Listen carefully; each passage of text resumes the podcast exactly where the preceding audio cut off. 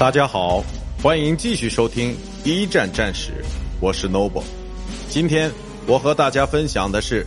索姆河上的消耗之德国的新念头。德国的总参谋长之位已于八月易主，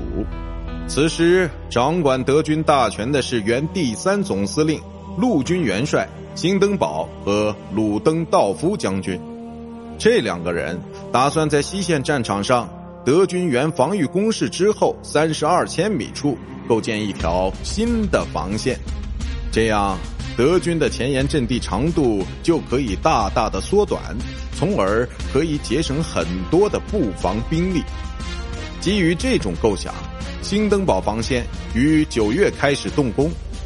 它的建成标志着德国双线作战格局的形成。